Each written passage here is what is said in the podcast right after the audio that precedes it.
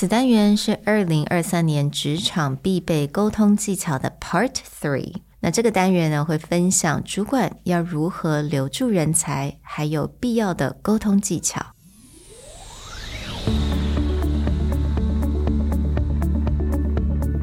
Hello，欢迎来到 Executive Plus 主管与沟通力的 Podcast。I'm Sherry, an educator, certified coach, and style enthusiast. 我相信专业有效的沟通是语言跟逻辑的完美结合。And I'm Nick, a startup consultant, corporate trainer, and late night gaming junkie.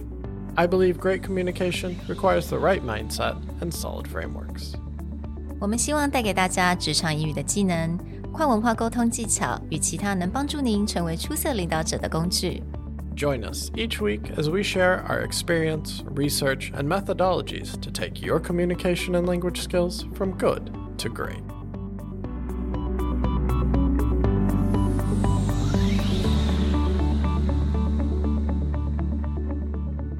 Hey, everybody. Welcome back to the Executive Plus podcast. Thank you for joining us on part three of our discussion of how to handle 2023. One of the key themes that we tackled was the idea of talent retention. If you're an employer or a manager, how do you keep the top talent in your company in this time of turmoil? 在今天的单元呢，我们想分享给所有的主管，你要怎么样留住人才，也就是我们上次所提到的 talent retention。那有什么样子的沟通技巧，能够让我们了解这些人才、这些 high performers 他们在想什么 ？What are they thinking right now, and how do they feel about the job?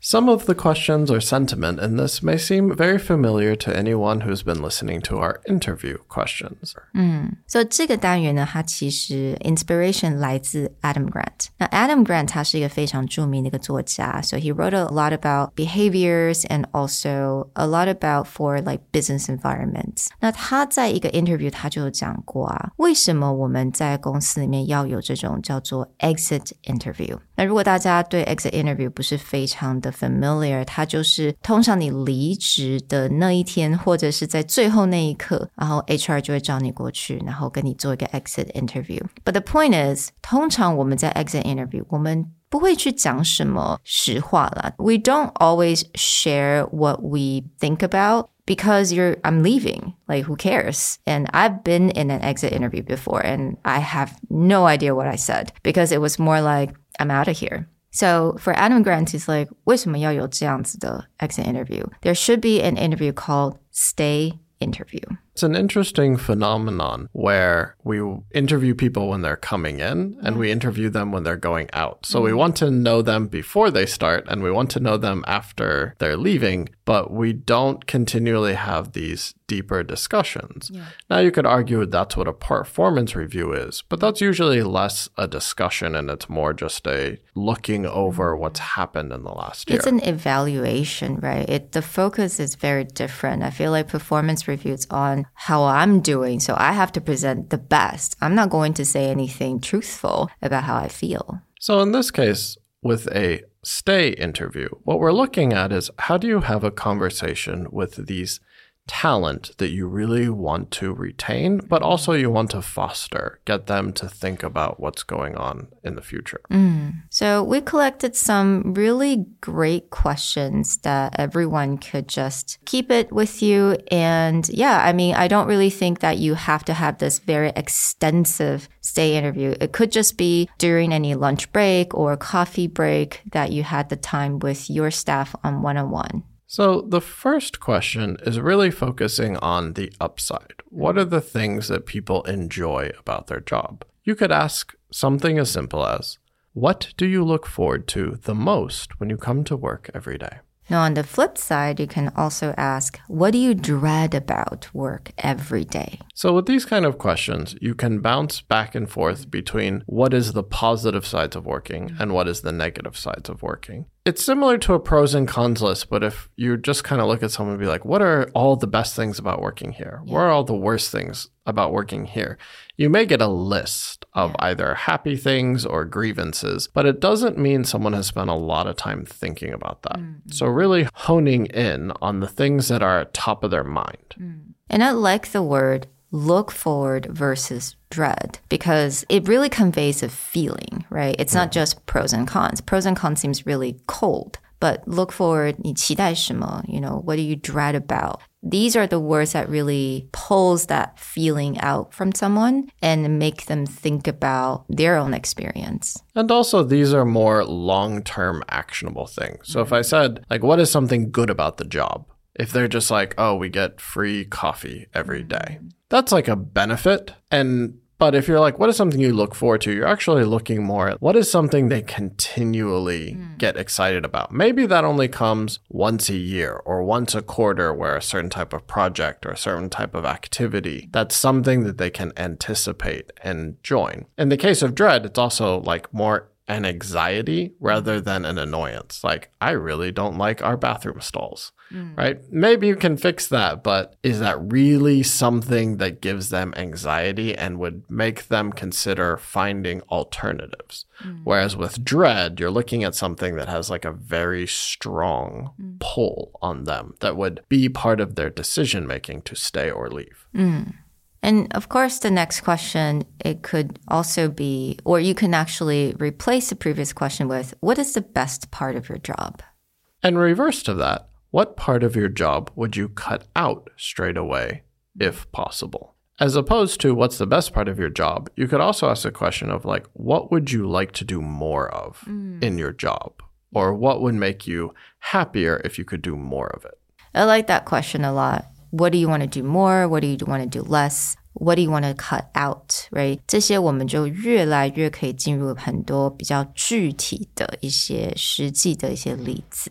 One question similar to that cut out that I mm-hmm. like to ask clients or coachees is if you were to wake up tomorrow mm. and one thing was just complete and mm. off of your plate, mm. what would it be? And I like this question because it makes people think about like what is the burning issue what is yeah. the thing that is giving them anxiety or keeping them up at night and if it's finished mm. they feel like okay i can go back and work on the things i want to and so this is very similar to just thinking about like what is on someone's priority list of like i just got to get this done or i got to mm. get this mm. over with now i love the next question which is which of your talents are you not using in your current role? Now, I, I love this because a lot of people, they may find the job or the company, the team good, but they feel like they're not being appreciated enough or they're not using certain talent, right? A lot of times that's why they would leave the company. They would try to get another job that's more challenging. And I think this is a great question because you're actually asking that very, very burning question. And this is a question that came up recently, even for us, where we talked to Carol, our very talented mm-hmm. graphic designer, about are there things that she feels she doesn't get to do enough of or that she's not focused on. And what she brings up is her ability to do animation. Yeah. And in the past, yeah, she's did like Presentality's introduction video, that animation, our online conference call class animation. She's actually has a very good talent for doing this, but we don't really have enough projects to throw at her, or we just assume like it's very time consuming. Is that mm. something that she wants to carve out part of her day to do? But then her point is like, no, I mean, I have this capability. I really like doing it, but we don't have enough to do that. Is there any way mm. that we could either find more cases or do things more internally? to do that. So it is one of those things where you're like, oh, okay, you may assume that they are not interested in doing that, or whether you know they have the talent or not. Sometimes you just got to ask and see if they want to put it to work. And similarly, you can also ask, what would make your job even more satisfying? So, satisfaction specifically when we're looking at again top talent mm. people who are willing to self-advocate or yeah. really go after new challenges you're unlikely to get an answer of like oh i would like to have more break time i would like to do less work so specifically in these kind of stay interviews where you really want these key people to stay mm. asking them how they get satisfaction out of yeah. their job and what could help their job be more say personally satisfying do they have personal goals that they want to achieve to feel growth. How can their job be a part of that? And I love that word satisfying or satisfaction because that really allowed someone to think about how they feel, their emotion, and also what they're doing currently in their job. I like the next one. Do you feel you're getting clear goals and objectives? So I think this is a question that's more getting them to say something about my management skill. It's definitely a question with a bit of reverse thought process in like I want feedback for me myself as the manager without just being like do you have any feedback for Or me like, do you think I'm a good manager? this kind of direct question people would be like mm, is that a trick question of course you are. the other thing is to understand whether this person feels like they're on track Mm-hmm. whether it's for their personal goals or for the company goals, as opposed to do they feel like, okay, I'm just picking up stuff wherever I need to. I don't feel very focused or I don't feel my job description is very focused. Having that conversation. Because sometimes there are people who, and I've heard this, they really love the company, but they don't know where the company is going. And that puts a bit of a worry in their head of, okay, I like the people, mm-hmm. I like my job but I don't really see that this mm. is going anywhere particular. So, do I have a long term career here? And I think perhaps for more smaller companies or startups, this could be some a question that you do have to ask. 因为通常在一个新建立一个团队，可能有很多事情还没有非常的清楚。You know, there's always changes. So yeah, I mean, like I think personally, we have asked these kind of questions quite a lot and often think about do we set clear goals for others? Do we set clear goals for ourselves? But yeah, that's definitely something I would advise smaller companies or smaller team or startup team would do. And especially the phrasing of this particular question is important.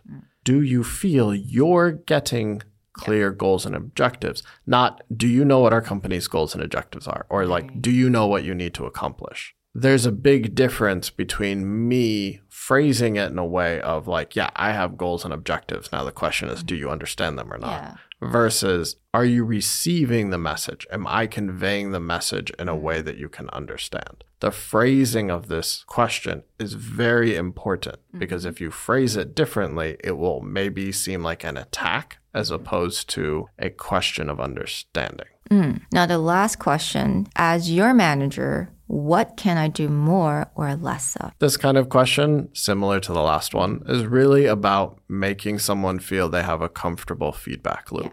We've heard stories recently of an entire companies losing like whole departments mm. in a day just because they don't feel heard. They don't mm. feel like they can have a discussion with the management. And that doesn't necessarily mean the management is wrong, but if there is no communication, you will not know whose side it is, and the result will just be a bunch of people leave. Exactly. Yeah. And I, I like the way how this question phrased as it's because it doesn't like focus on am I a good manager or not? Because again, you're not going to get a real answer. 但是这个 question 是 what can I do more or less? Right? 这个它可以比较对方可以用很多具体的例子 Again, they can be more specific to the answer, and that's just definitely more valuable to anyone in that conversation. Well, we hope going forward in 2023, you find a time to take some of these questions and have deeper conversations with those key staff or key talents in your company so that as job market shifts, as people get anxious about what they're going to do with their career, you can really retain the people that can help grow and make your company better. Join us for part four next time, where we look at for job seekers, mm. what do you do during 2023? We'll talk to you next time. Bye. Bye.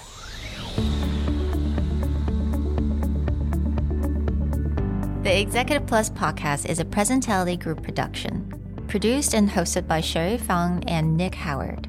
You can search us on Facebook, 主管英文 Executive Plus.